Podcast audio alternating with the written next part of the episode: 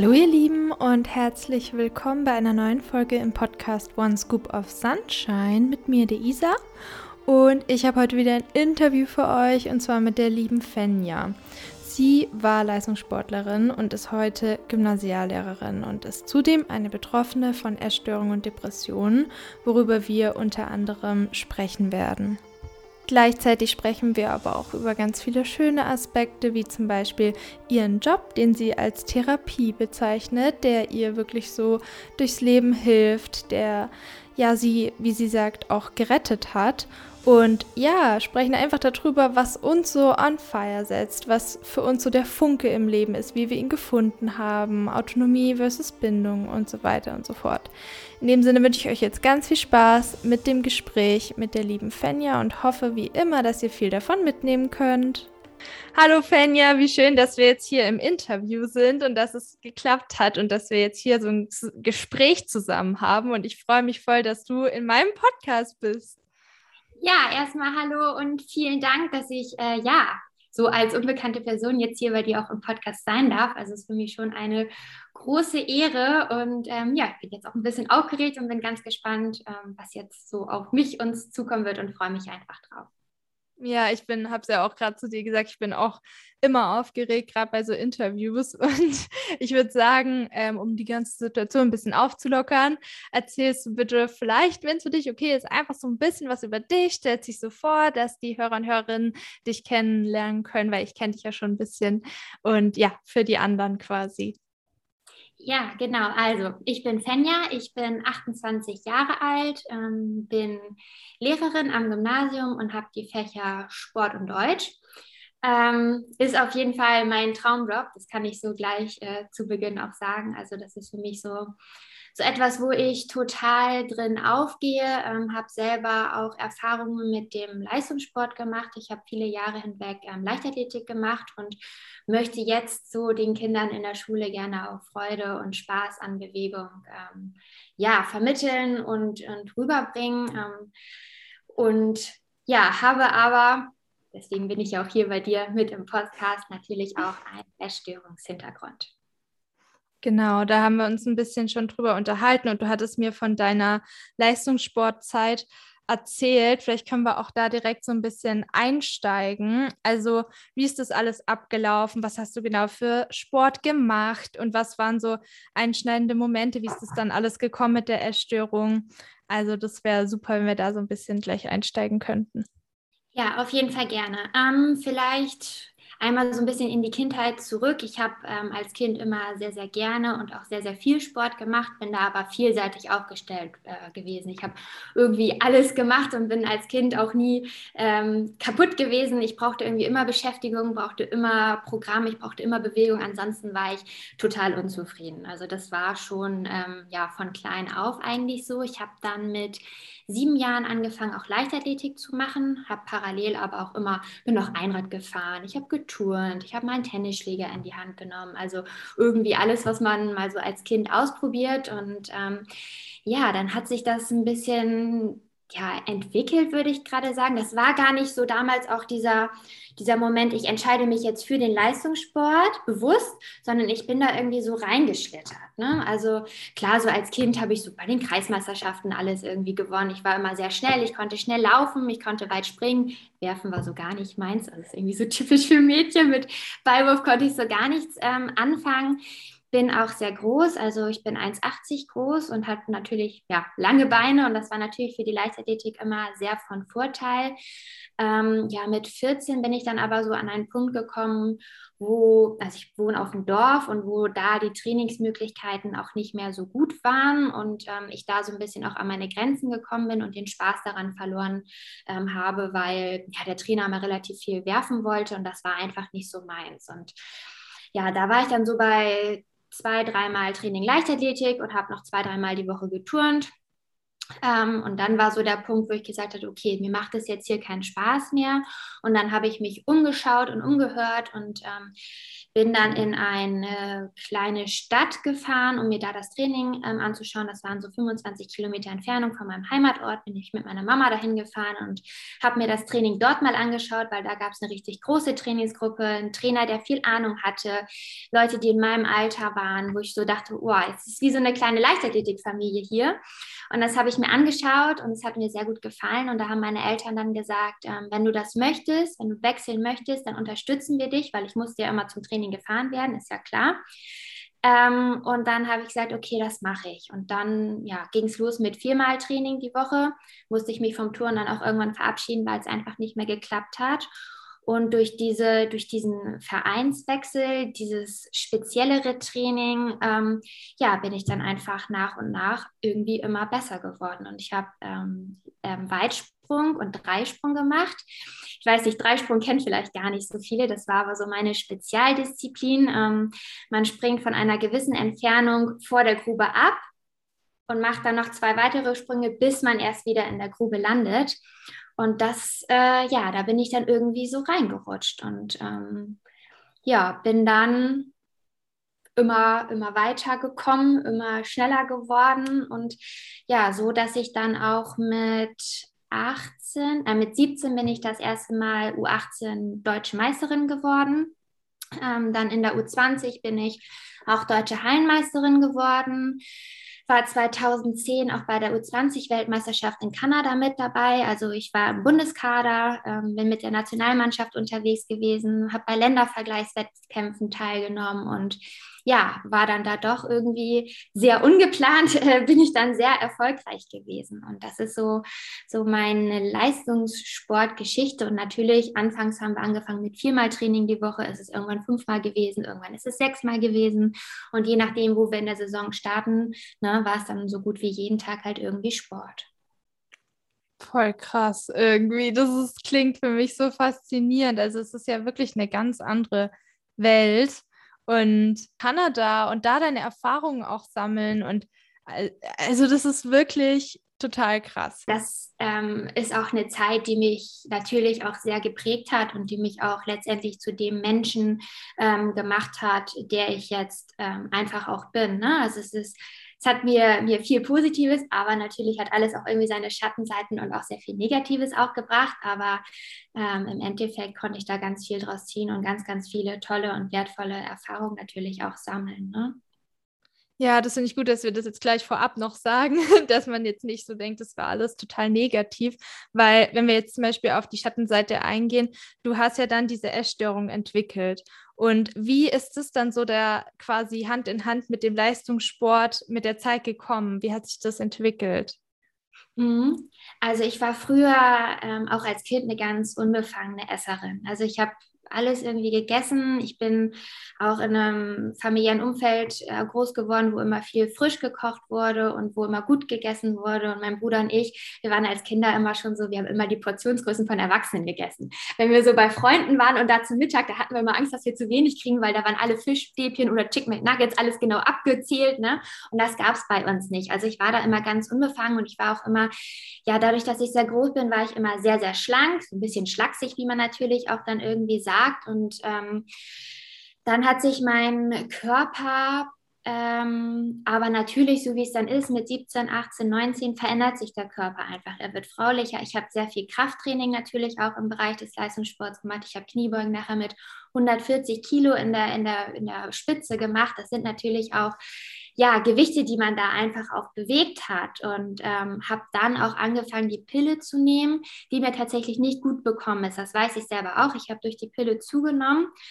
Ähm, als ich sie wieder ab, abgesetzt habe, habe ich sie habe ich dann auch gleich wieder abgenommen. Ne? Das war auch auf jeden Fall so ein Einflussfaktor, ähm, der damit reingespielt hat. Ähm, jetzt im bezüglich also bezüglich der Essstörung war es tatsächlich das erste Mal dann auch so, dass ich mir Gedanken um Essen gemacht habe, als dieser Vereinswechsel kam und ich sag mal, als ich dann so 16, 17 wurde, weil dort unser oder das Gewicht auf einmal ähm, eine, eine Wichtigkeit bekommen hat. Ähm, wir wurden einmal im Monat von meinem Trainer gewogen. Also er hat dann wirklich auch Tabellen geführt, ähm, wo er dann aufgeschrieben hat, wie viel wir gewogen haben. Und wir haben von ihm dann auch gerne mal Sprüche gedrückt bekommen, wir Mädels, wenn es dann mal 100, 200, 300 Gramm mehr waren. Dann war so der Spruch, na, gab es gestern Abend zu viel Schokolade. Ähm, im Bereich vom Landeskader, Bundeskader wurde unser Körperfettanteil regelmäßig gemessen, unser Gewicht wurde gemessen, wurde geguckt, ob das alles so passt.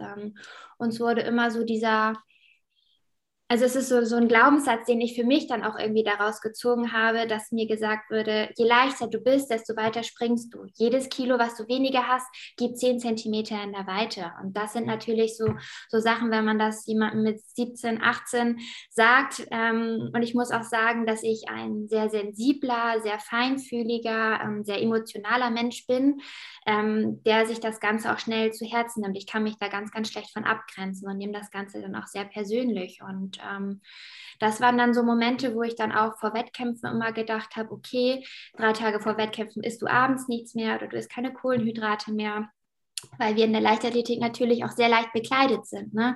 Ich weiß nicht, ob kennt man aus dem Fernsehen, man hat nur dieses, wie so ein Bikini, so ein Zweiteiler ja. an und man sieht halt einfach alles.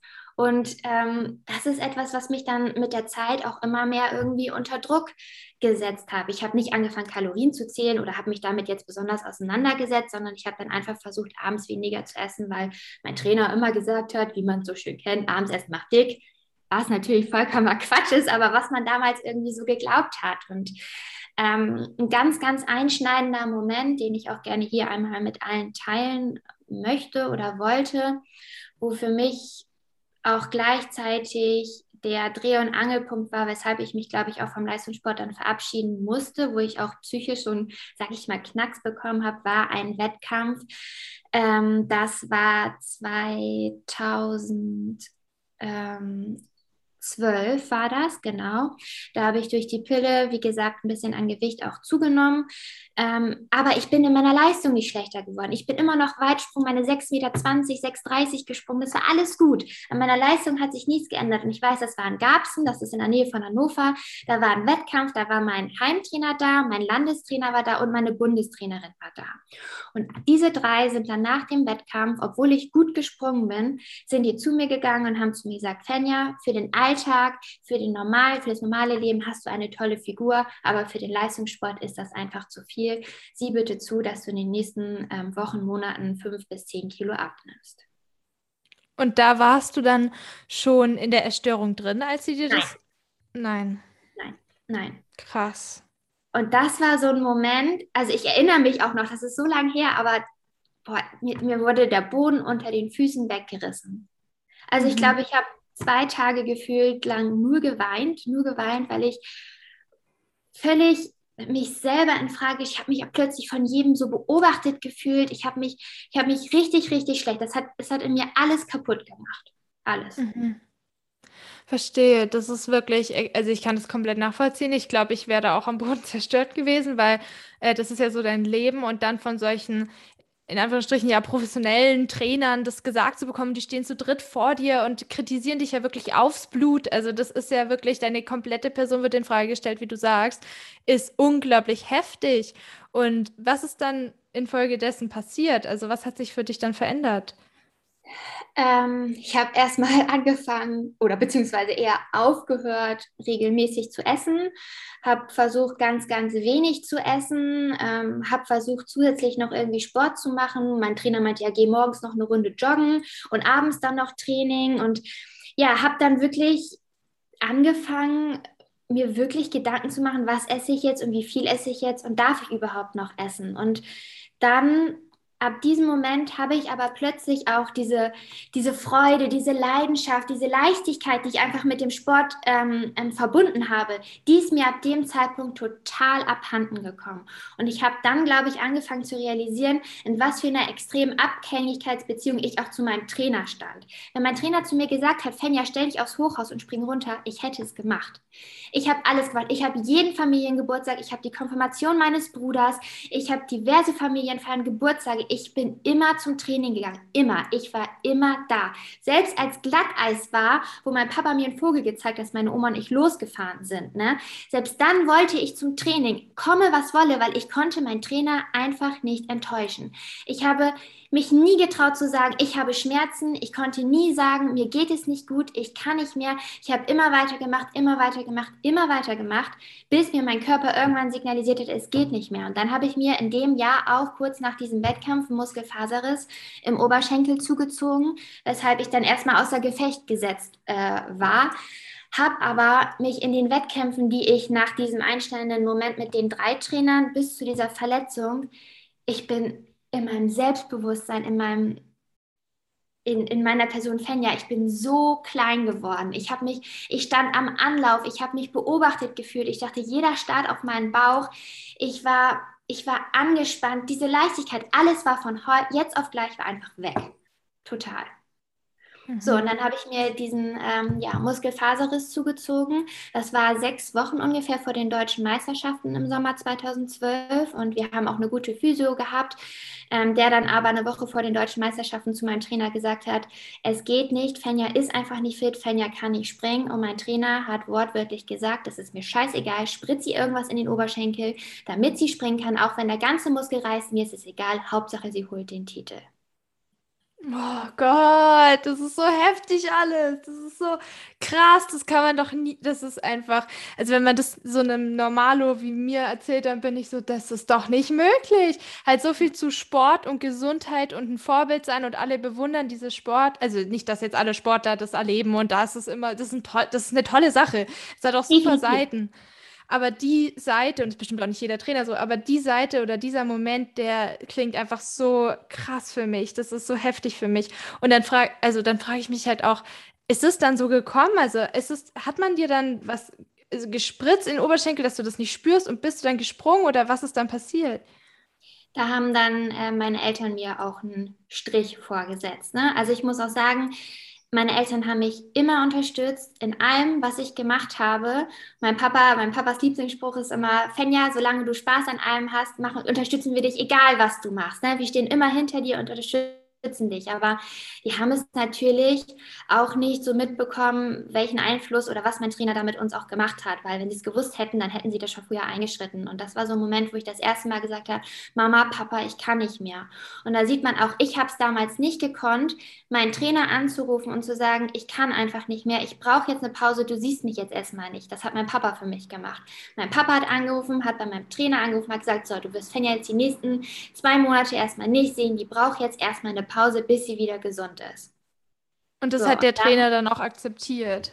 Das hat er dann auch akzeptiert, ja. Und mein Papa hat zu ihm auch gesagt, melde dich bitte nicht bei ihr. Ich möchte nicht, dass du Kontakt zu ihr hast. Und wenn sie wieder soweit ist, dann wird sie sich schon bei dir melden.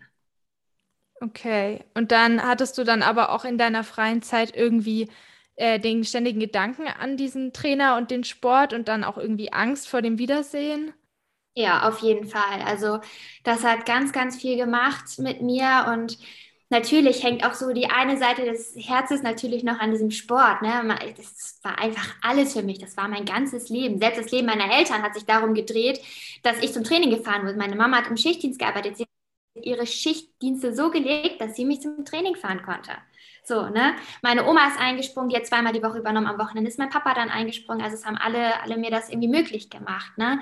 Ähm, und ja, ich konnte, wie gesagt, da auch nicht wirklich, wirklich mit abschließen und ähm, habe dann nach zwei, drei Monaten Pause, es war ja 2012, ähm, da bin ich dann auch nach Hannover gezogen, weil ich angefangen habe zu studieren.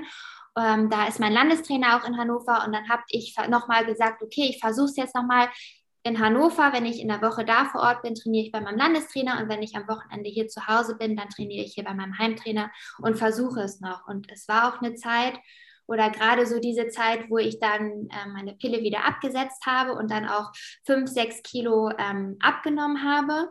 Und ich erinnere mich noch an den Tag, als ich in Hannover wieder auf den Sportplatz gegangen bin und mein Landestrainer zu mir gesagt hat, oh Fenja, ne, jetzt hast du auch wieder abgenommen, jetzt können wir wieder richtig was aus dir machen. Ja, da war, das ist ja klar, dass dann irgendwie, ich finde, man ist ja, du warst ja auch so jung halt, wenn man dann damit so aufwächst und das dann wirklich immer die Grundmessage ist, so dieses, je, ja, je leichter du bist, desto weiter springst du und je, also wenn du das und das wiegst, dann kannst du ja wieder was werden und nur dann bist du was und so. Das sind halt also schon so Punkte, da, ich glaube, da wird es an jedem nagen und an jedem Selbstbewusstsein auch. Und also das ist wirklich sehr krass. Und ähm, wie war es denn eigentlich unter euch, also mit dir und deinen anderen SportlerInnen? Hattet ihr dann große Konkurrenzkämpfe, auch in den Vereinen, oder wie seid ihr so miteinander und dem Vergleichen und so weiter umgegangen? Nee, das zum Glück gar nicht. Also hier zu Hause in meinem ähm, Heimatverein, und das muss ich auch sagen, ist wirklich, ja, das kriege ich gleich ganz Gänsehaut, wenn ich das sage. Das ist für mich ähm, die allergrößte oder das größte Positive, was ich aus diesem Leistungssport rausgezogen habe. Ich habe die besten Leute und die besten Freunde meines Lebens dadurch kennengelernt. Meine drei engsten Freundinnen haben mit mir zusammen Leichtathletik gemacht, äh, hier bei uns im Heimatverein. Und auch zu den Jungs haben wir immer noch oder habe ich immer noch ein sehr, sehr gutes Verhältnis. Und das war ja wie meine zweite Familie. Wir sind ja auch ein, zwei Mal im Jahr ins Trainingslager geflogen, nach Teneriffa, nach Mallorca, nach Portugal. Ich habe die Wochenenden bei den Wettkämpfen, wir sind ja in ganz Deutschland rumgefahren, von Regensburg über Berlin, über dann überall waren wir eigentlich in ganz Deutschland. Ich habe so viel Zeit mit denen verbracht, die habe ich häufiger, häufiger gesehen als meine Familie. Ne? Und ähm, also das ist für mich ja wie meine zweite Familie geworden. Und die sind bis heute, obwohl keiner von uns mehr Leichtathletik macht, meine beste Freundin ist noch Trainerin ähm, bei uns im Verein, aber es macht keiner mehr selber aktiv Leichtathletik, aber es sind bis heute meine allerbesten Freunde. Wow. Also konntest du dann aber auch währenddessen so ein bisschen offener mit denen sein? Also habt ihr dann auch untereinander so besprochen ähm, mit dem Essen, so dass das vielleicht nicht ganz so eine gute Sache ist? Oder habt ihr es einfach als, also angenommen und gesagt, das ist die Regel, danach äh, gehen wir einfach? Ähm.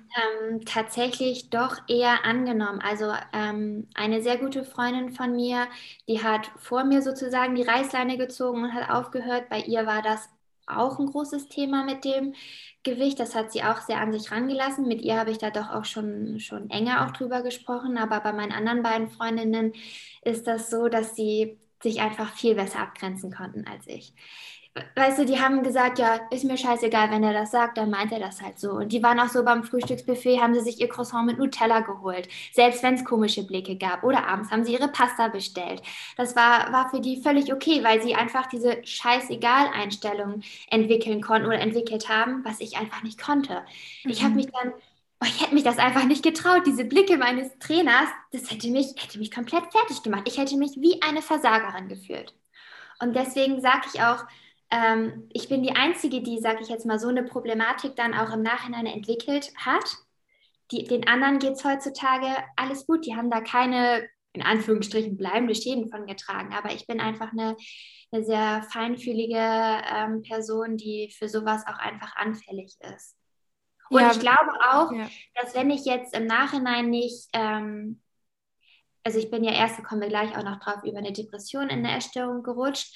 Ich glaube, wenn ich ähm, diesen Leistungssport nicht gemacht hätte, dann hätte ich vielleicht keine Essstörung entwickelt. Ich hätte, wäre aber vielleicht noch schwerer in diese Depression mit reingerutscht oder ich hätte noch eine tiefergehende Angststörung entwickelt, weil das, ähm, der, der Leistungssport war der Auslöser aber es ist nicht die Ursache. Die Ursache liegt einfach woanders. Und das liegt in meiner Kindheit zurück, in meiner Erziehung, wie ich groß geworden bin, etc. Und der Leistungssport war sozusagen so dieses i-Tüpfelchen, dieser, dieser Tropfen, der das Fass sozusagen zum Überlaufen auch gebracht hat.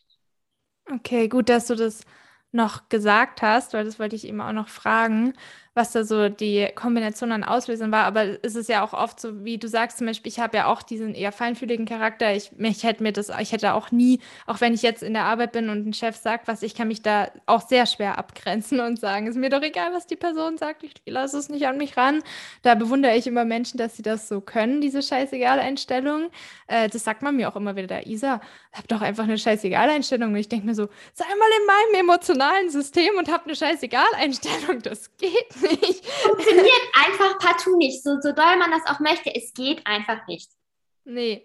Auf der anderen Seite finde ich, dass du es jetzt auch ganz gut einsetzen kannst als Lehrerin, oder? Du hast ja diese Sportkomponente und diese Einfühlsamkeit. Das merke ich auch, dass mir das in meinem Job sehr, sehr, sehr zugute kommt. Ähm, also ich habe auch manchmal das Gefühl, dass ich irgendwie also ich bin eine Lehrerin, die mit ihren Schülern sehr auf Augenhöhe arbeitet, weil ich so dieses, ich stelle mich über dich, finde ich ganz, ganz schwierig und ich finde es ganz, ganz wichtig, dass man ähm, auch hinter die Fassade der Schüler, Schüler blickt. Genau, also ich bin einfach nicht nur eine reine Wissensvermittlerin, sondern bin für die Schüler auch viel, viel mehr. Und ich meine, ich bin jetzt ja noch nicht so lange im Job. Ähm, also ich bin 2019 im Sommer mit dem Ref fertig geworden, habe dann auch gleich eine eigene fünfte Klasse bekommen als Klassenlehrerin. Das war für mich auch so ein richtiges Herz Herzensprojekt und da gehe ich auch total drin auf, habe aber natürlich auch die Oberstufe. Ich habe jetzt mein erstes Abi hinter mich gebracht und ähm, merke, im Job, aber auch immer mehr, wie mir die meine empathische und einfühlsame und auch feinfühlige Art da auch zugutekommt, weil ich doch auch merke, dass die Schüler das sehr zu, zu schätzen wissen und sich mir auch mit ihren eigenen Problemen und Sorgen, die sie vielleicht haben, auch ähm, anvertrauen. Und ich bekomme es da super hin, eine, eine sehr angenehme Schüler-Lehrer-Beziehung aufzubauen, sodass ich ganz, ganz selten in diese in diese Momente komme, wo ich irgendwie lauter werden muss oder die Schüler irgendwie bestrafen, in Anführungszeichen muss, weil ich, ähm, glaube ich, so durch meine Ausstrahlung ähm, das einfach so irgendwie vermittelt bekomme. Und das war im Ref schon ganz, ganz wertvoll, ähm, weil ich durch das Ref, das ist ja sehr, sehr hart oder kann auch sehr, sehr hart sein, ähm, ich da aber auch immer sehr positives Feedback bekommen habe, dass ich super mit den Schülern zusammenarbeiten kann. Und äh, ja, und natürlich auch so diese Leidenschaft an Bewegung, die ich einfach habe, das den Kindern oder den Schülern auch zu vermitteln. Es ist was ganz anderes, wenn du selber aktiv dabei bist. Also ich bin im Sportunterricht, wenn ich meine Schüler laufen schicke, dann laufe ich mit, weil ich fand es früher so furchtbar, wenn der Lehrer noch in Jeanshose und Trillerpfeife daneben stand und meint, ihr müsst jetzt fünf Runden laufen und steht daneben und guckt in die Luft so. Ne? Ich bin dann jemand, ich laufe mit, wenn wir jetzt Leichtathletik machen, dann zeige ich denen auch, was ich früher gemacht habe. Ich zeige ihnen den Dreisprung, ich ne, zeige ihnen, wie eine richtige Landung funktioniert. Ich bin aber auch jemand, wenn es an Fußball geht, da sage ich, sorry, aber Fußball ist überhaupt nicht meine Sportart. Dann suche ich mir die Jungs aus meiner Klasse raus und sage, so, ihr seid die Experten, verdient euch eure Eins, ihr habt jetzt hier die Verantwortung, ihr dürft jetzt den Unterricht mitgestalten. So. Weil ich bin ja auch nicht perfekt so und ich habe auch meine Schwächen und ich finde es dann einfach viel, viel ehrlicher und wichtiger zu sagen, so, das ist jetzt gar nicht mein Steckenpferd, da seid ihr besser als ich, also dürft ihr das jetzt auch machen.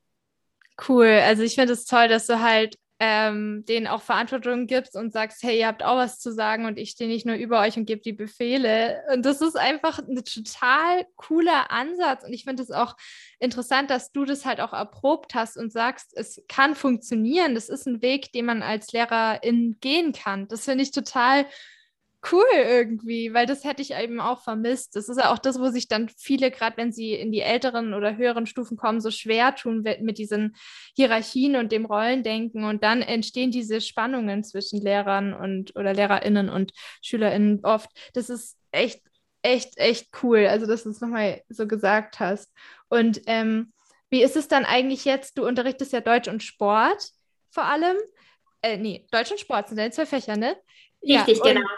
Okay, und wenn deine Schüler, wenn du, wenn du die jetzt unterrichtest, wie ist es dann für dich oft, wenn ihr zum Beispiel Sportunterricht habt, bist du dann auch irgendwie getriggert oder wie gehst du dann so damit um mit dem Sport? Du machst dann einfach mit und das auch gerade beim Weitsprung oder so, das ist dann einfach für dich ähm, schön, eher eine positive Erfahrung? Ja, es ist für mich schon eine positive äh, Erfahrung. Manchmal ist man natürlich dann so, wo man sich so denkt, boah, ey, früher bist du mit Leichtigkeit so und so weit gesprungen und jetzt bist du einfach nicht mehr bist du nicht mehr so schnell, du bist nicht mehr so, so agil, du, du hast diese Kraft ja auch einfach überhaupt nicht mehr. Aber für mich ist es einfach immer schön, ähm, dann trotzdem das einfach zu machen, so in, in seinem Ermessen, so wie ich es jetzt gerade einfach noch so aus der kalten Hose auch kann.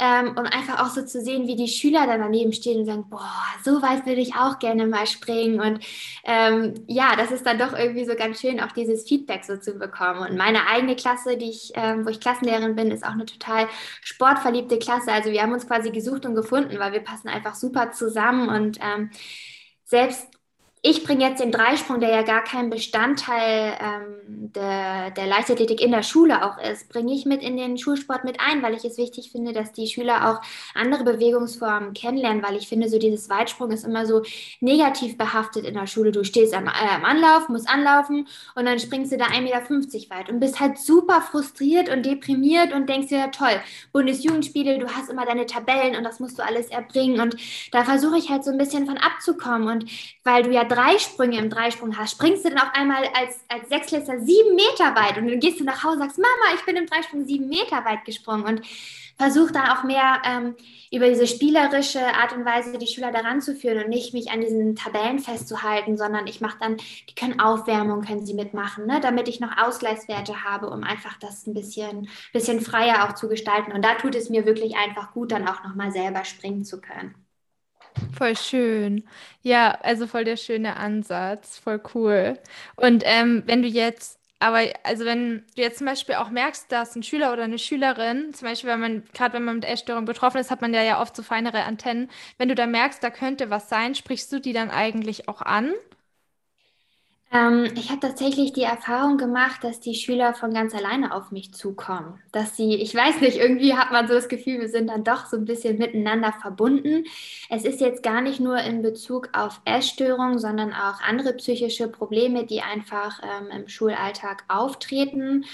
Ähm, wo ich doch in meiner kurzen Zeit, die ich jetzt aktiv als Lehrerin dabei war, wirklich schon hammerharte Fälle auch hatte und ähm, ja, wo ich dann eine gute Vertrauensbasis zu den Schülern ähm, aufbauen konnte, die dann auch zu Therapie hin ähm, begleiten ähm, konnte, beziehungsweise über Beratungsgespräche dann hin zur Therapie und ja, dass wir einfach da gemeinsam einen Weg finden. Und ähm, ich bin dann aber auch jemand, der auch offen also ich stehe offen zu, zu meiner Geschichte. Ähm, ich bin jetzt jetzt ja niemand, der mir jetzt irgendwie ein Schild um den Hals hängt und damit durch die Weltgeschichte läuft, aber ähm, ich bin in den Jahren daran auch sehr gewachsen und ich finde, das ist kein Thema, wofür man sich verstecken muss und wofür man sich schämen muss. Und ich finde, wenn man selber auch so sich den Schülern dann auch öffnet, dann öffnen sie sich halt auch deutlich mehr und dann hast du eine viel, viel bessere Grundlage, um den Schülern auch zu helfen. Ich meine, ich sage immer, ich bin keine Therapeutin, ich bin nur die Lehrerin. Ich kann ein offenes Ohr haben und ich kann weiter vermitteln und den, den Übergang sozusagen verschaffen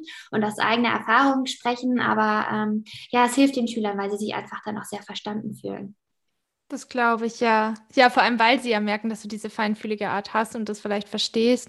Und ähm, wenn, wenn wir jetzt zum Beispiel auch noch mehr in deine Geschichte reingehen, du hattest ja erwähnt, dass du eben diese Depressionen auch hattest. Wie war das für dich dann damals und wo stehst du dann heute im Vergleich zu damals? Genau, das ist vielleicht nochmal auch ganz wichtig ähm, zu erwähnen, dass ich nicht von Leistungssport in eine Essstörung ähm, gerutscht bin, sondern dass sich das bei mir eigentlich über die Jahre hin entwickelt hat. Ähm, hat einfach nicht mehr so funktioniert. Mein Körper wollte nicht mehr und mein Kopf wollte auch nicht mehr. Ich habe immer wieder die Oberschenkelprobleme gehabt, wo ich diesen Muskelfaserriss hatte.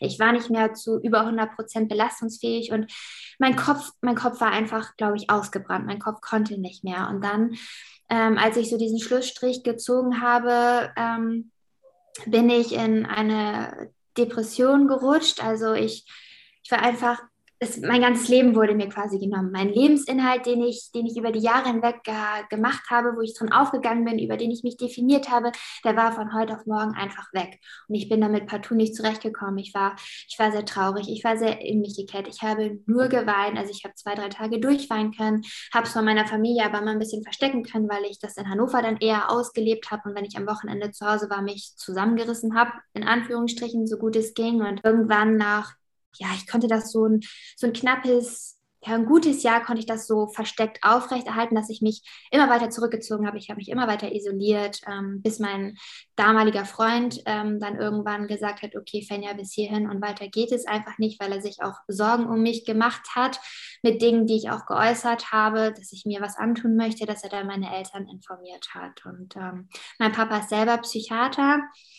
Ähm, und ja, habe dann mit meinem Papa viel gesprochen und Papa hat gesagt, Fenja, du wirst da ohne eine, eine Gesprächstherapie nicht rauskommen. Ähm, Antidepressiva schön und gut, aber ohne darüber zu sprechen, ähm, gut, die Antidepressiva mildern vielleicht das Symptom, aber, aber die Ursache wird halt nicht angegangen. Und ich war natürlich in dem Moment so, boah, nee, ich will doch keine Therapie, ich bin doch nicht verrückt, so wie man das halt irgendwie ja dann selber so kennt. Und ähm, ja, habe mich dann so ein bisschen dagegen gesträubt und Papa hat gesagt, okay, dann versuchen wir das erstmal über Medikamente, aber das hat halt einfach nichts gebracht. Und dann war es tatsächlich so, dass ich Anfang 2015 eine ähm, Magenschleimhautreizung durch den ganzen Stress etc. dann irgendwie entwickelt habe und daraus, daraufhin weniger gegessen habe und sich das dann bei mir in eine Essstörung verselbstständigt hat. Ich habe dann nicht wieder angefangen, normal zu essen, anfangs immer aus der Angst, ich kriege wieder Bauchschmerzen.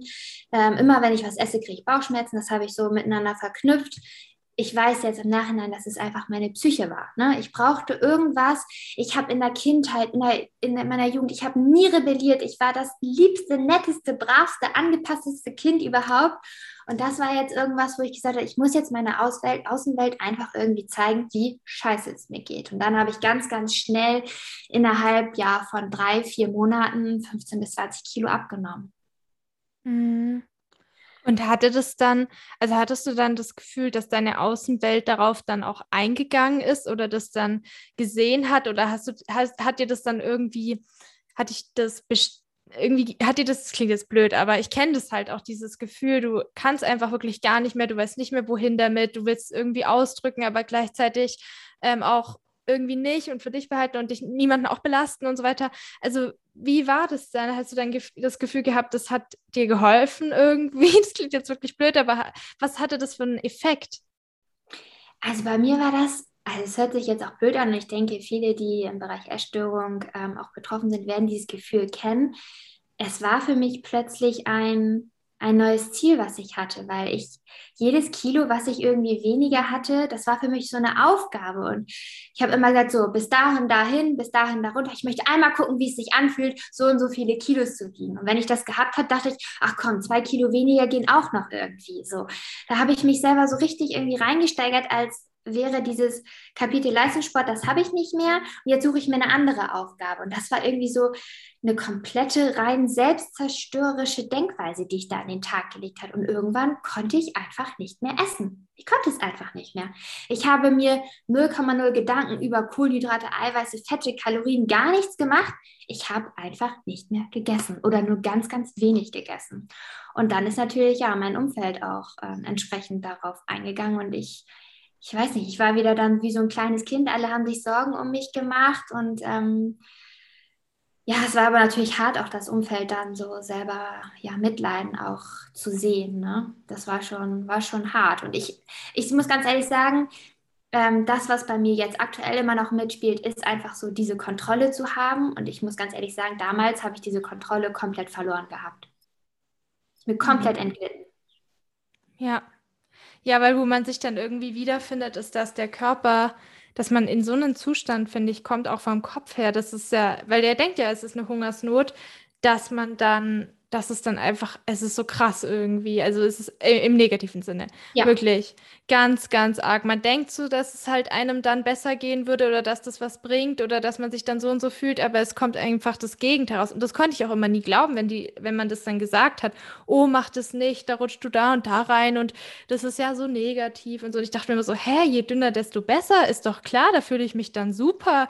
Aber ich habe mich doch nie so, das so, das sagen ja auch, haben auch ganz viele so gesagt, dass je, je dünner sie waren oder als sie bei ihrem, äh, ihrem niedrigsten Gewicht waren, dass sie sich dann einfach nur so schlecht wie noch nie gefühlt haben. Und das kann ich absolut bestätigen. Würdest du das auch so sagen? Definitiv. Man ist einfach wie eine leere Hülle. Ja. Man sieht, man ist ja so abgemagert und sieht eigentlich schon aus wie so ein Gespenst. Aber du bist, ich finde, du, du, du kannst irgendwie diese krassen Emotionen, die ich in dieser depressiven Phase gespürt habe, ich war einfach ein Eisblock hatte ich das Gefühl. Ich war, ich war eine leere Hülle, ich war ein Gespenst, ich war ein Geist, ich war, ich habe nur gefroren, mir war kalt, ich konnte keine Freude mehr spüren. Ich, ich war einfach leer. Ich war einfach leer. Und das denke ich mir auch. Also ich habe letztens noch mal Fotos von der Zeit auch gesehen, wo ich mir einfach gedacht habe, oh, wie schlimm sah ich einfach aus. Ne? Also es ist eine komplette Wesensveränderung, die man einfach durchnimmt oder, oder durchlebt. Mhm. Als genau, Wesensveränderung. Das ist es nämlich. Und man ist ja echt wie ein Gesch Da hast du vollkommen recht. Ja, das ist wirklich so. Und also ich, ich kann es auch gar nicht beschreiben. Es ist wie so eine Parallelwelt irgendwie. Man ist so ganz, ganz woanders. Und mir ist auch echt irgendwann aufgefallen, ich dachte halt, okay, je weniger ich fühle, desto besser halt. Dann merke ich diesen Schmerz nicht mehr. Aber leer sein war wirklich die schlimmste Erfahrung, weil das war wirklich wie tot sein. Da war dann keine Lebendigkeit mehr. Da war einfach gar nichts mehr. Und das ist, das ist so ein, ein komischer Zustand, das ist fast nicht auszuhalten. Ja, ja. Ja, und auch dann diese, also das fand ich teilweise dann auch sehr erschreckend, diese Symptome oder diese Zeichen, die dir dein Körper dann auch ge gezeigt hat. Also wenn du dieses krasse Herzrasen, was du auf einmal bekommst, oder dir wird schummrig, dir wird schwindelig, dann alle laufen draußen in kurzer Hose und T-Shirt rum und du frierst dir ein Arsch ab, auf gut Deutsch gesagt, ne? Weil du einfach nicht zuzusetzen hast. Du sitzt auf dem Stuhl, du hast überall blaue Flecke, alles tut dir weh, du, du kannst doch nicht mal mit deinen Freunden rausgehen, shoppen gehen, alles ist einfach nur anstrengend. Du bist überhaupt nicht mehr lebensfähig, überhaupt nicht mehr.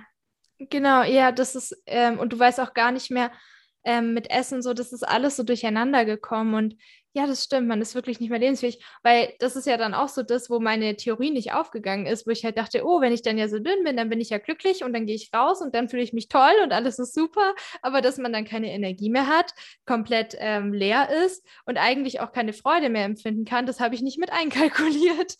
Und ja, schwupps, da kommt dann noch was anderes, ne? Ja. Ja, genau. Und das ist wirklich, es ist einfach nicht wert. Es ist absolut nicht wert. Und deswegen sage ich auch immer, Recovery ist möglich. Das ist ähm, es ist einfach der Weg, der wieder zum Leben führt. Und das ist auch das, wo ich dann irgendwann auch gesagt habe, okay, ähm, ich shifte das jetzt, ich lasse den Extremhunger zu, ich gehe da komplett durch, ich muss da irgendwie rauskommen. Und wenn es nur durch die Zunahme und den Extremhunger geht, dann so be it, weil so kann ich mich nicht mehr fühlen, so kann ich nicht weiterleben, so funktioniert das nicht.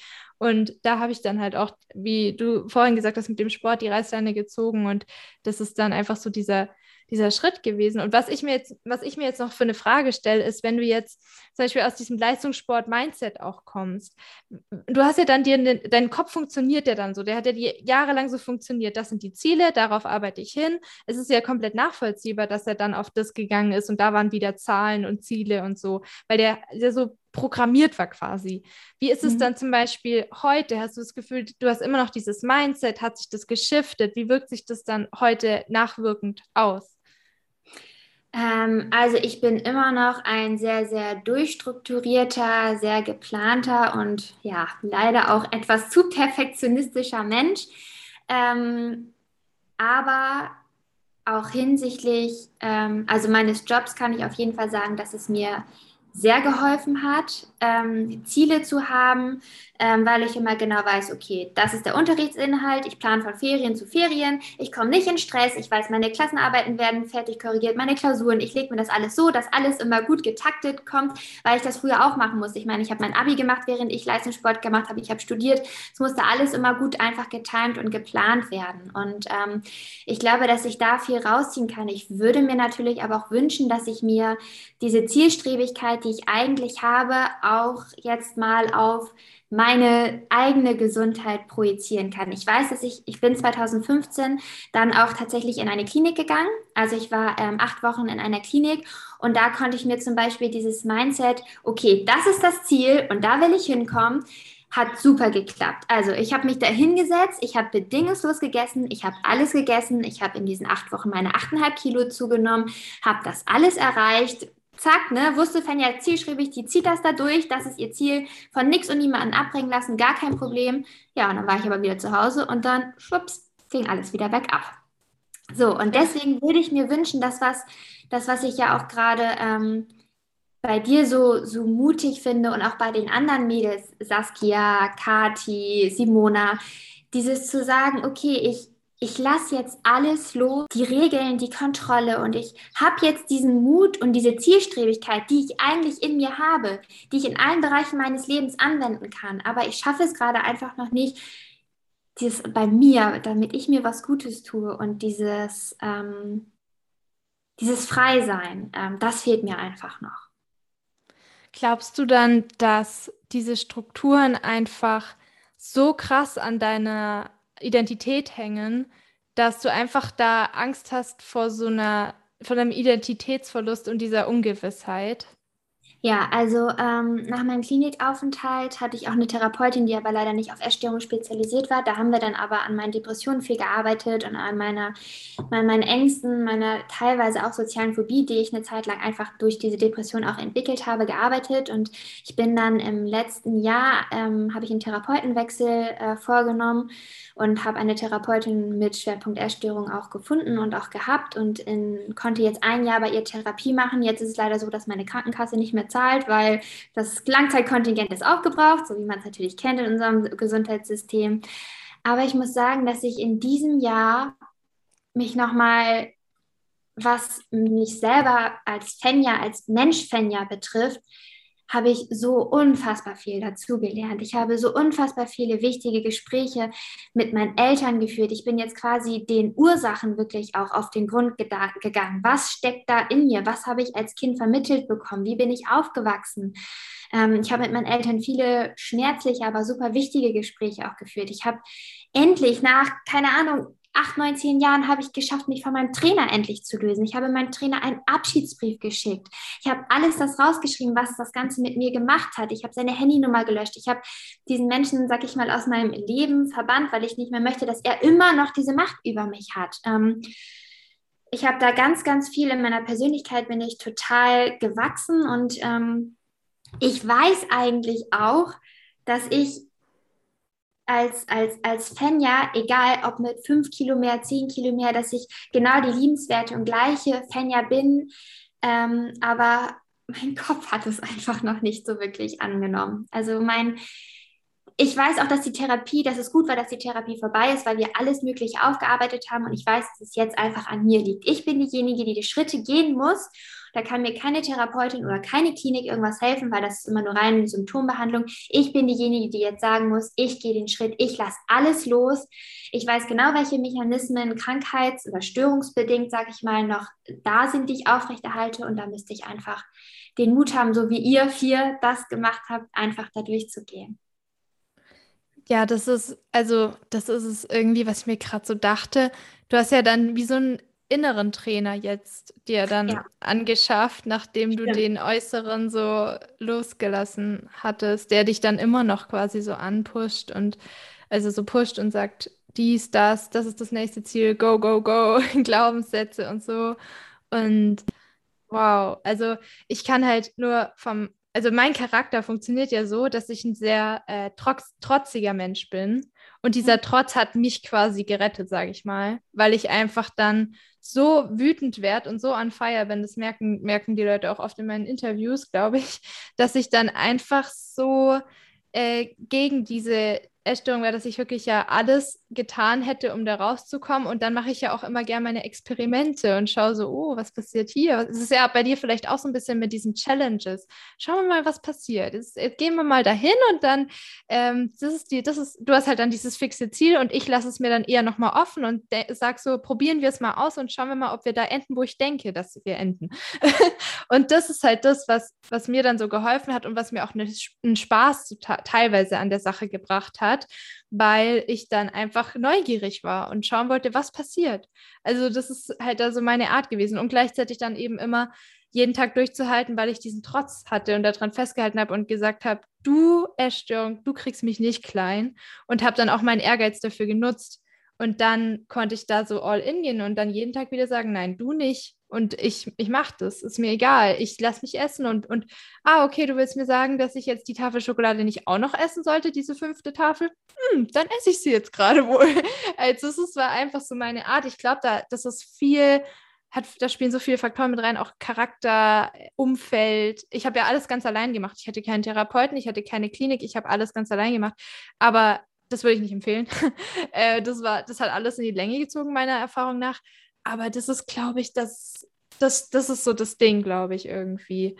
Und dann halt auch wirklich ranzugehen. Was würdest du denn dann sagen, ist in, laut deiner Therapieerfahrung jetzt, wenn du das teilen möchtest, mhm. so rausgekommen an den Ursachen? Also was hast du für dich festgestellt, sind so diese Punkte, an denen du jetzt auch nochmal arbeiten möchtest, dass die ins Fühlen kommen, dass es nicht so ist, also quasi neue Glaubenssätze und so? Also ein ganz, ganz großer Punkt, der bei mir herausgekommen ist, war die Abgrenzung vom Elternhaus ähm, dass die Abgrenzung von meinen Eltern nie richtig vonstatten gegangen ist. und ich immer als ein sehr behütetes Kind groß geworden bin und ähm, man mir als Kind, das passt auch so ein bisschen ganz gut zu dem, was du mit diesem Rebellischen gerade gesagt hast, dass man mich als Kind nie in Situationen hat kommen lassen, mal zu rebellieren. Weil mir wurde vorher immer alles abgenommen. Das hat mir nicht gepasst. Okay, dann hat Mama das gleich so gemacht. Ich wollte da nicht schlafen. Okay, Mama hat mich sofort wieder abgeholt. Oder mir war langweilig, okay, dann durfte ich damit hinkommen. Oder ich habe mich nicht getraut, da anzurufen, okay, dann hat Mama das für mich gemacht. Und ich habe nie gelernt, diese Dinge auch mal auszuhalten und zu merken, es passiert nichts Schlimmes. Oder auch einfach mal zu sagen, zu rebellieren, zu sagen, das gefällt mir aber nicht, das finde ich blöd und nicht diese brave, liebe Tochter, mein Bruder, ich habe einen zwei Jahre jüngeren Bruder, ich habe alles für den gemacht und dann auch einfach mal zu lernen, zu sagen, nee, ich stehe da jetzt für ein, so, ne? Und auch einfach zu lernen, mich davon abzugrenzen und zu sagen, ich bin Fenja, ich stehe für meine, für meine Entscheidungen ein. Und wenn diese Entscheidung mal die falsche ist, ja gut, dann passiert aber nichts Schlimmes, dann mache ich es beim nächsten Mal halt anders. Und diese Erfahrung zu machen, dass ich ähm, für mich selber verantwortlich bin und Dinge ähm, selber entscheiden darf, mit allen Konsequenzen, das hat mir früher gefehlt, weil diese Konsequenzen wurden mir nie aufgezeigt. Die habe ich nie zu spüren bekommen und ich habe nie gelernt, es passiert im Endeffekt überhaupt nichts Schlimmes. Wenn man sich streitet, dann verträgt man sich wieder. Und es gehört ja auch irgendwie dazu, dass man als Kind mal seine Grenzen irgendwie austestet. Ne? Und das habe ich halt nie, habe ich halt nie ähm, gemacht. Und das ist für mich aus der Therapie eigentlich wirklich so so, so der Kern, zu sagen, okay, ich habe es jetzt durch die Therapie geschafft, mich von meinem Elternhaus abzugrenzen. Ich liebe meine Eltern immer noch genauso wie vorher und sie lieben mich auch immer noch genauso. Aber es ist jetzt eine, eine Eltern-Tochter-Beziehung auf Augenhöhe und nicht mehr in diesem Abhängigkeitsverhältnis. Okay, ich verstehe. Also das, diese Autonomie hat dir dann quasi gefehlt, zu sagen, ich bin das, ich, äh, ich bin Fenja, ich mache mal auch mein Ding, ich treffe meine Entscheidung, weil ich finde es gerade ganz interessant, weil bei mir war es ja genau andersrum. Ich hatte ja immer total viel Autonomie, durfte rennen, durfte alles machen, durfte so lange wach bleiben, wie ich will. Äh, keine Geschwister, nur meine Mama und ich. Halt eigentlich genau das Gegenteil so. Und mir hat eher viel die Bindung gefehlt. Also ich bin dann wirklich zu meiner Mama hin, als ich irgendwie so sechs Jahre alt war und habe gesagt, du sagst mir jetzt, wann ich nach Hause kommen soll. Alle Kinder haben eine Uhrzeit, wann sie nach Hause kommen sollen. Du sagst mir das jetzt. Oder Mama, soll ich jetzt Hausaufgaben machen? Ich mache das jetzt. Okay, ich setze mich jetzt schon hin. Also ich habe dann auch angefangen, selber mir diese Regeln so zu machen, aber es hat mir auch Spaß gemacht. Aber mir hat es dann eher mehr gefehlt, so dieses, es wird mir übernommen oder ähm, ich, ich krieg Regeln oder so. Also es ist voll interessant, gerade was so ein Gegenteil das irgendwie ist. So ein Mittelding, ne? So die Waage aus beiden. Genau, dass man so eine gesunde Bindung, Bindungsdynamik ähm, hat als Kind, um dann halt mehr und mehr, je älter man wird, auch in die Autonomie kommen zu dürfen, aber auch schon als Kind verantwortlich. Das machst du ja jetzt bei deinen Schülern. Du sagst zu diesen Jungs, hey, ihr dürft es jetzt hier machen, ihr habt diese Autonomie, diese Selbstbestimmung und ihr seid jetzt die, ihr seid genauso wichtig wie ich, so, aber gleichzeitig dann immer dieses, diese Bindung, dieses Gleichgewicht, das ist wirklich extrem wichtig. Das, ähm, vielleicht hast du auch das gelesen von Stefanie Stahl, dieses ja, das Kind in dir muss Heimat finden. Genau, und dadurch hab, davon habe ich das. Und das hat jetzt auch letztes Jahr nochmal so ein bisschen mein Denken revolutioniert. Und ich habe auch das Workbook halt gemacht, Schattenkind und so weiter und so fort. Auch mich mit Bindungstrauma beschäftigt oder Entwicklungstrauma, wo ja in beide Richtungen gehen kann. Zu viel Bindung, zu wenig Bindung, zu viel Atomie, zu wenig Bindung, also je nachdem. Also es ist wirklich ein richtig großes Konzept, was eigentlich alle betrifft, oder? Auf jeden Fall. Und alles irgendwie in unterschiedlichen Ausprägungen. Und ähm, die einen bekommen zu viel, die anderen bekommen zu wenig. Ja, und als Kompensation nutzt man dann halt irgendwie beispielsweise eine Essstörung. Ja, genau. Weil es gibt ja Leute, die haben zum Beispiel so eine, also nicht, dass du das jetzt hast, ich meine jetzt nur allgemein, eine sehr kontrollierende Mutter, durften nie selber entscheiden, also gar nicht, da höre ich ganz extreme Fälle, ihre Wut nicht ausdrücken und sowas. Und dann haben sie sich halt gesagt, so, jetzt ähm, lasse ich die Wut an mir aus oder jetzt äh, äh, übe ich die Kontrolle über meinen Körper aus oder so.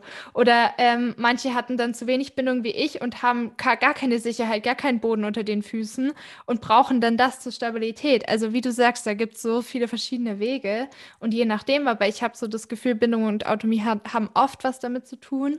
Und das ist interessant auch, was, was wir für Entscheidungen dann treffen. Also eigentlich alle Lebensentscheidungen kommen ja dann aus, aus natürlich aus der Kindheit, aber auch aus diesen Dynamiken heraus. Und Das ist halt wirklich krass. Und da fällt mir noch ein, vorhin habe ich mir noch überlegt, du hattest ja auch immer diese ganze Bestätigung auf, auch oft durch, durch den Sport. Also entweder Bestätigung ja. oder Ablehnung. Wie ist es ja. dann zum Beispiel damit dann gewesen, auch ähm, das, der Sport ist weggefallen, dann hattest du das alles nicht mehr, diese die Bestätigung auch oder Ablehnung oder den Drill. Und dann kam ja die Depression auch. Wie ist es dann zum Beispiel weitergegangen? Also hast du das Gefühl, du kompensierst jetzt oft dieses Bedürfnis, weil wir alle möchten ja Zuneigung, das ist ganz normal. Und dann durch den Job vielleicht auch oder durch dein, oder hast du das dir, kannst du dir das selber jetzt geben oder wie ist das jetzt heute für dich? Also ich muss sagen, ähm, dass der Job mein Lebensretter ist. Also das kann ich ganz klar so sagen. Ich habe das jetzt auch in der Corona-Zeit gemerkt, als wir so lange im Homeschooling waren. Boah, das ist mir überhaupt nicht gut getan. Also da bin ich echt wieder so in, in ein Loch gefallen, weil mir der Job so unfassbar viel gibt. Ich liebe es, mit den Schüler, Schülerinnen, mit den Kindern zu arbeiten. Die, die geben mir so, so, so, so viel. Natürlich, es gibt immer stressige Phasen, es gibt immer nervige Phasen, das gehört dazu. Aber im Endeffekt, wenn es mir nicht gut geht, wenn ich mich, wenn ich mich einsam fühle, wenn ich mich leer fühle, wenn ich ähm, ja, traurig bin oder überfordert, ähm, wenn ich dann in die Schule gehe und ich habe meinen mein, mein Schultag dann stehe ich in der Klasse und bin auf einmal ein ganz anderer Mensch. Da bin ich, bin ich dann gut drauf und ich kann alles andere drumherum vergessen. Und ähm, die schenken mir oder die geben mir einfach so, so viel, ähm, was auch mein, mein Selbstwert in dem Moment dann auch einfach wieder aufbaut. Und ich sage immer, also meine Arbeit ist für mich die beste Therapie. Wow, wie schön, wenn man das sagen kann. Das finde ich gerade so krass, weil zum Beispiel mir ging es vor unserem Interview richtig, richtig schlecht. Also ich habe mich wirklich so neg also schlecht und leer gefühlt durch diese Woche jetzt, weil das ja meine, mein, nicht die Arbeit ist das Problem, sondern das, was da alles dahinter steckt. Das weiß ja. ich, das ist nur die Spitze des Eisbergs, diese Arbeit, die halt viel auf einmal hochbringt. Aber da ist, steckt ganz viel drunter, wo ich ja auch gerade voll rangehe und noch nicht ganz, können wir uns ja danach noch drüber unterhalten nach dem ja. Interview. Ähm, und da schaue ich dann mal, da mache ich dann noch eine extra Podcast-Folge zu, wenn ich das alles kapiert habe. Im Herbst wahrscheinlich oder so. Aber jedenfalls, ähm, dann gehe ich jetzt hierher, mache diesen Podcast und das ist zum Beispiel voll meins. Das, ich liebe das, Leuten Fragen zu stellen und in die tiefgründige, also auf tiefgründige Art und Weise in die Geschichte von Leuten einzutauchen und mir wirklich anzuhören, was was fühlst du? Was fühlst du wirklich? Wie geht's dir? Was ist passiert? Warum geht's? Oder dann auch, ja, das ist einfach, ich liebe das. Und ich finde auch zum Beispiel, was ich dir auch noch sagen wollte, jetzt auch im Interview, dass es alle hören, dass du so eine angenehme Art hast, so eine Stimme, die, der man einfach gerne zuhört. Und dann, man merkt ja diese Einfühlsamkeit auch einfach. Also ich kann mir wirklich vorstellen, dass die Schüler, gerade wenn du da auch sich nicht so über sie stellst, sondern ja auf dieser Ebene mit ihnen bist, wo es ein respektvoller Umgang auch möglich ist, dass die sich extrem wohl bei dir fühlen. Also es, es ist wirklich, glaube ich, so dein Funke. Das ist oh, echt danke. richtig schön. Oh, ja. das ist schön zu hören. Das tut gut. Vor allem, ähm, ja, was heißt fremd? Wir haben ja ne, Sprachnachrichten geschickt, aber wir kennen uns ja jetzt nicht persönlich oder auch noch nicht lange und das dann auch nochmal so von dir zu hören, das ist, ist wirklich schön. Dankeschön. Es ist wirklich so. Und ich finde es schön, immer zu sehen, wenn Leute dann auch ihren Funken so einsetzen halt in der mhm. Welt und da was wirklich Schönes draus machen oder auch zum Beispiel das für dich erkannt, okay, ich bin strukturierter Mensch, ich habe diese ganzen Komponenten und ich kann die jetzt destruktiv nutzen, aber ich kann sie auch produktiv nutzen und effektiv und schauen, wo ich das einsetzen kann, äh, wo ich und andere auch einen Vorteil von haben. Und das ist das Beste, was du mit der Scheiße machen kannst.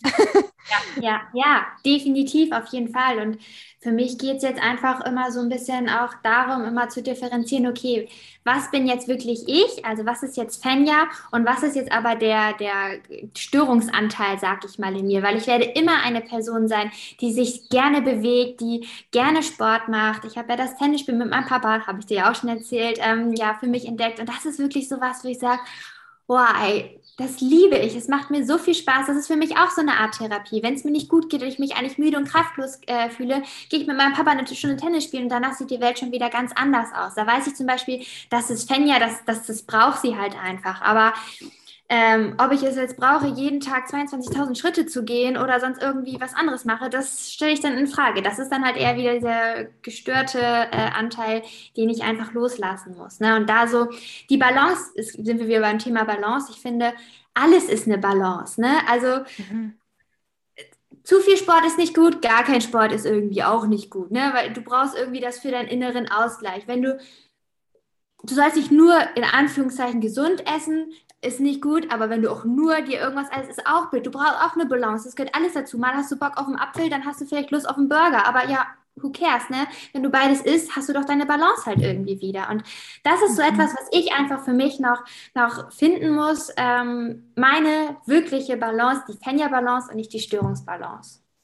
Das ist echt, ja, mega wichtig, weil im Endeffekt wollen ja Körper und Psyche genährt werden. Das sage ich ja auch immer wieder und wieder.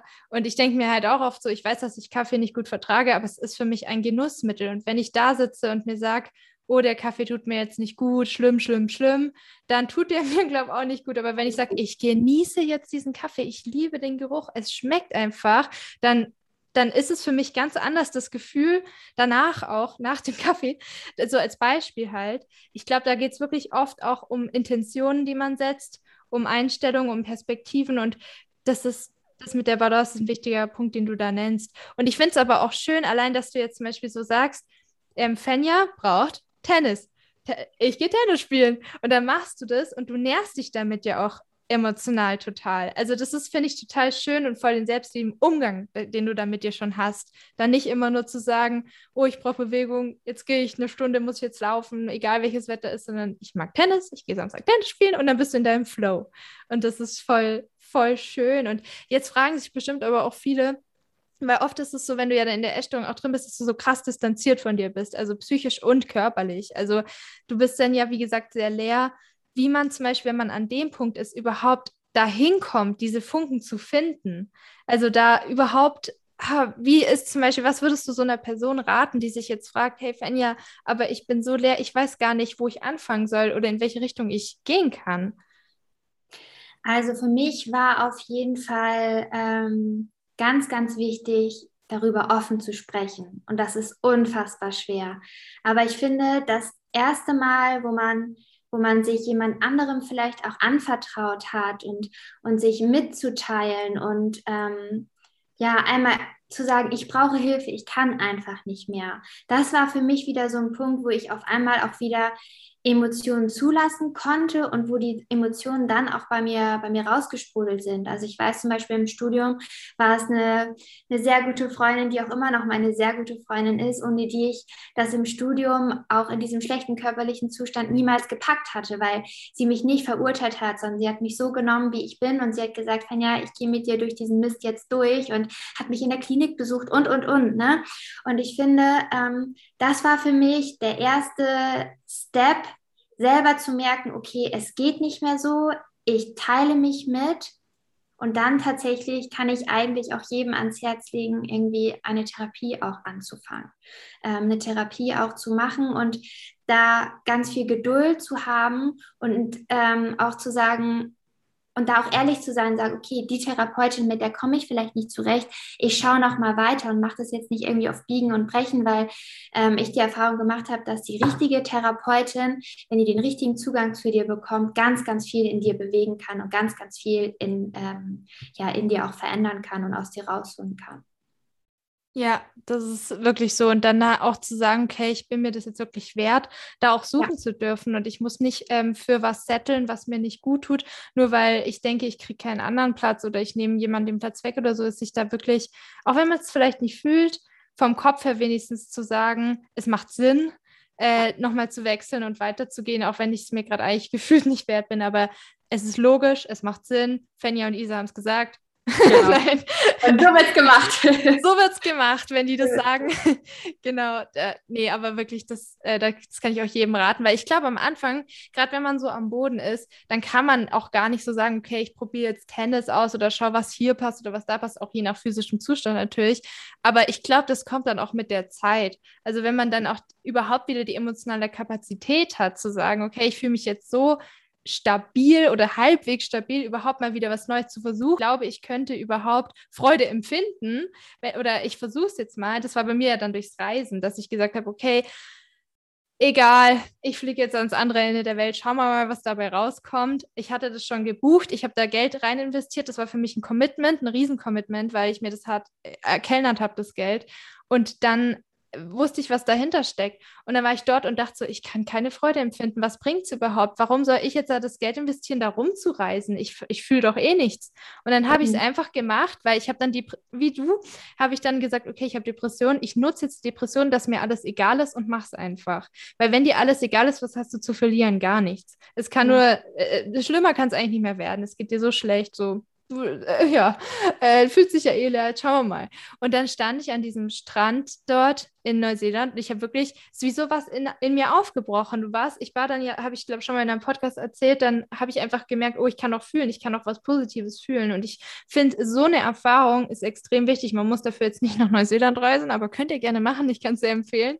Aber ähm, ja, so, was würdest du sagen, hat dir geholfen dann, also du warst in der Therapie, genau, aber so im, Re also im Alltag dann zu sagen, oh, da, da ist in mir irgendwie das aufgebrochen, da habe ich gemerkt, ich kann noch was anderes fühlen oder ich merke so, oder ähm, habe ich Gefühle einfach überhaupt? Also wie gesagt, den Job würde ich da auf jeden Fall auch definitiv anführen, weil das wirklich etwas ist, wo ich total aufgehe. Mein Sport, aber auch meine Familie, meine Freunde. Also ähm, ich finde das, oh, ich habe die tollste, tollsten Freundinnen auf der Welt und die tollsten Freunde. Und also jetzt gerade, ähm, tatsächlich sind drei meiner Freundinnen schwanger. Ähm, und äh, zwei meiner engsten Freunde, mit denen ich auch mal Leichtathletik gemacht habe, unter anderem auch. Und da ist natürlich auch noch meine beste Freundin mit dabei. Und als sie mir erzählt hat, dass sie schwanger ist, ich glaube, das war das erste Mal, dass ich wirklich von Herzen wieder irgendwie Emotionen zeigen, zulassen und auch wirklich spüren kann, konnte. Ne? Und das war für mich so ein Moment, wo ich sage, boah, es werden neue Leben geschaffen und auch zu sehen, ähm, das Leben ist einfach lebenswert und es ist, man selber ist es wert und man selber muss Nein sagen zu Dingen, die einem nicht gut tun. Das habe ich auch gelernt, auch wenn es mir immer noch schwerfällt, Nein zu sagen. Aber zu gucken, okay, tut es mir jetzt gerade gut, ja oder nein, abwägen und dann auch mal zu akzeptieren, dass man in dem Moment vielleicht jemanden vor den Kopf stößt, aber sich das nicht so zu Herzen zu nehmen, sondern zu gucken, sich selber zu priorisieren, sich es selber wert zu sein, sich selber zu nähren, sich selber Dinge auch Gutes zu tun, zum Beispiel mal eine Massage oder einfach mal einen Spaziergang ohne Handy oder einige kommen ja auch mit Yoga sehr gut zurecht. Da habe ich manchmal, manchmal klappt es bei mir ganz gut. Du kennst ja auch die Erfahrung, manchmal klappt es aber mhm. überhaupt gar nicht ähm, einfach rauszugehen. Und jetzt finde ich auch so durch diese Geschichte mit Corona, das war für mich und für meine Depression und für meine Krankheitsgeschichte natürlich irgendwie gefundenes Fressen, weil ich die Erlaubnis oder gezwungen wurde, mich wieder zurückzunehmen, weil alles Soziales irgendwie verboten war. Und ich merke jetzt gerade auch selber, wie schwierig es für mich jetzt wieder ist, aus meinem Schneckenhaus rauszukommen und unter die Leute zu gehen. Merke dann aber in den Situationen, wo ich das wirklich mache, boah, wie gut sich das auf einmal anfühlt. Und ich finde, das sind so kleine Momente, an denen man sich festhalten muss, die man sich immer wieder vor Augen führen muss und zu sagen, hey, komm, es passiert überhaupt nichts Schlimmes. Mach es nochmal und irgendwann wird es zur Gewohnheit und irgendwann etabliert sich das Ganze und man wird frei und ja, man kann das Leben einfach leben und genießen. Boah, mega schön gesagt. Und genau das ist es, dieses Trial and Error, also wieder versuchen, wieder versuchen, konfrontieren, konfrontieren. Das mache ich jetzt auch gerade mit der Arbeit. Und ja, Wahnsinn. Ich könnte irgendwie gefühlt noch drei Stunden mit dir weiterreden. Wir können ja einfach wieder Interviews machen. Sehr gerne. Weil es ist einfach, du bist so weise irgendwie und du hast einfach schon so viel Lebenserfahrung, finde ich, weil du durch so viele Etappen durchgegangen bist. Und ich finde, es ist also dein System, ich merke, ich finde es immer interessant zu schauen, wie denken Leute, wie wie funktionieren sie? Und ich finde es irgendwie voll interessant bei dir. Also es ist wirklich so ein ganz faszinierendes Konstrukt. Das klingt so psycho irgendwie. Ja. Sorry. Aber nee, alles gut. Ich finde es irgendwie total interessant, wie du da so vorankommst, wie du dich weiterentwickelst, wie du an dir arbeitest, wie du es weiter versuchst, nicht aufgibst und sagst, nein, ich, ich lasse mich davon nicht äh, äh, niederschlagen. Ich versuche es weiter und wenn das nicht funktioniert, dann versuche ich jetzt mal einen anderen Weg. Also, dass du es einfach wenigstens versuchst und auch da ähm, sagst, ich mache eine Therapie, ich schaue da rein, ich gehe in die Ursachen rein. Das ist voll mutig. Also, das machen nicht so viele. Das ist eine große Sache. Ich finde es wirklich voll schön. Vielen Dank, dass du das alles geteilt hast überhaupt, dass du dich überhaupt geöffnet hast. Und gibt es noch was, was dir jetzt auf der Seele brennt, was du auf dem Herzen brennst, auf der Seele brennt, was du unbedingt sagen möchtest. Ja, ich ähm, bin gerade auch irgendwie ganz überwältigt von diesem Ganzen. Ich finde es einfach nur, oder ich finde es wichtig, ähm, ja, allen Zuhörerinnen und Zuhörern mit, mit den auf den Weg zu geben, seid gut zu euch, tut euch was Gutes, spürt wirklich in euch hinein, was möchte ich jetzt gerade, was ist mein wirkliches Bedürfnis?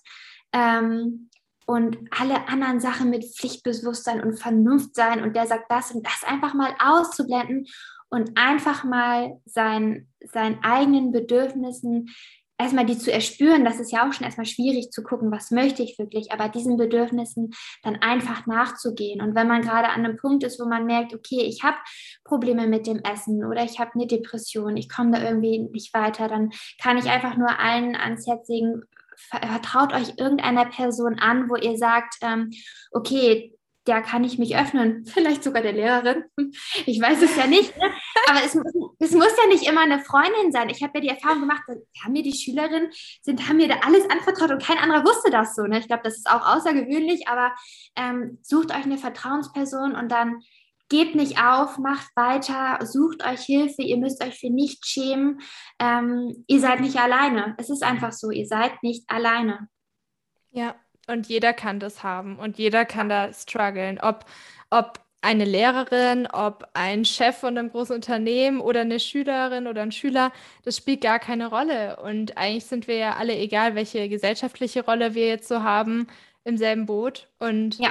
man ist wirklich nie alleine. Und das, das strugglen Personen oft mit, wo man es nie denken würde. Aber es ist absolut normal. Das war wirklich ein sehr gutes Schlusswort. Ihr seid nicht alleine. Vielen lieben Dank, liebe Fenja, für das Interview. War gerne, ich habe zu danken. Danke, dass du hier warst. Und ja, ich freue mich, falls wir es irgendwann nochmal weiterreden und fortführen und dass du dich bereit erklärt hast, hier zu sein. Und du bist wirklich eine super Person. Ich glaube, die Schüler können sich glücklich schätzen und Schülerinnen, dass sie dich als Lehrerin haben. Also ich, äh, ich bin echt neidisch. Ich hätte dich gerne als meine Lehrerin gehabt. Danke. Ja, vielen Dank auch, dass du mir hier den Raum gegeben hast, ähm, einmal so meine Erfahrung, meine Geschichte in Kurzfassung, ähm, ja, einfach auch mitzuteilen, den Leuten mit auf den Weg zu geben. Ja, danke. Also dann bis zum nächsten Mal und tschüss. Tschüss. Also ihr könnt euch wahrscheinlich denken, was ich jetzt sagen will. Was für ein inspirierendes Gespräch. Was für ein tolles Mädchen oder eine tolle Frau. Ich bin wirklich unglaublich dankbar, liebe Fenja, dass du so offen über deine höchsten Hochs und tiefsten Tiefs gesprochen hast. Das ist unglaublich wertvoll und für mich einfach total bereichernd auch selbst. Und wie sie so schön auch am Ende gesagt hat, wir sind nicht alleine, wir sind zusammen hier quasi und erleben das alles zusammen, auch wenn man sich manchmal alleine fühlt. Im Grunde sind andere Menschen für einen da und das ist auch wichtig, sich, finde ich, das immer wieder so ins Gedächtnis zu rufen. Genau, ansonsten wünsche ich euch jetzt noch einen schönen Abend, Tag oder Morgen. Wir hören uns dann in der nächsten Folge. Wie immer würde ich mich sehr über eine Bewertung auf iTunes freuen. Ich wünsche euch ein herzliches Namaste. Bis zum nächsten Mal. Eure Isa.